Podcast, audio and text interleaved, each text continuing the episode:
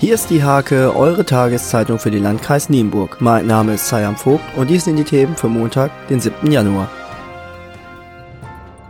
Beim Epiphanias-Empfang der Evangelisch-Lutherischen Landeskirche Hannover ist in Lockum die landespolitische Saison in Niedersachsen eröffnet worden. Ministerpräsident Stefan Weil und Landesbischof Ralf Meister haben im Bogen des Südschiffs der Klosterkirche zum Kampf für die Demokratie aufgerufen.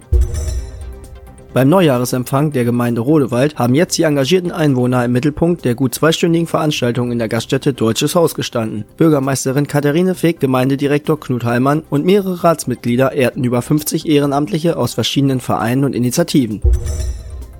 420 Rassekaninchenzüchter aus dem gesamten Bundesgebiet und dem angrenzenden Ausland sind bei der 46. Landesverbandsschau der Rassekaninchenzüchter bei der Nienburger Deuler zu Besuch gewesen, darunter auch 40 Jugendliche. Der Sprecher des Landesverbandes, Hans-Joachim Pilz, zeigte sich im Hake-Gespräch zufrieden mit dem Zuspruch der Besucher. Auch die Kirchengemeinde Münchehagen richtete am Sonntag ihren Neujahresempfang aus. Und die Vertreter der Vereine und der Feuerwehr, der örtlichen Einrichtungen sowie von Rat und Verwaltung nahmen die Einladung zum Austausch gerne an. Sonntagnachmittag hat es in Stolzenau gekracht. Eine 19-Jährige fuhr mit einem Kleinwagen in eine Mauer und wurde dabei leicht verletzt. Zum Sport. Der ASC Nienburg schrammte beim eigenen Fußballhallenturnier wie im Vorjahr nur knapp am Sieg vorbei. Die Gastgeber verloren das Endspiel um den Radio Mittelweser Pokal gegen Poggenhagen mit 1 zu 3.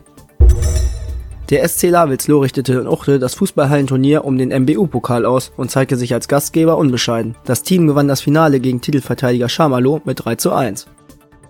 Diese und viele weitere Themen lest ihr in der HK am Montag oder unter www.diehake.de.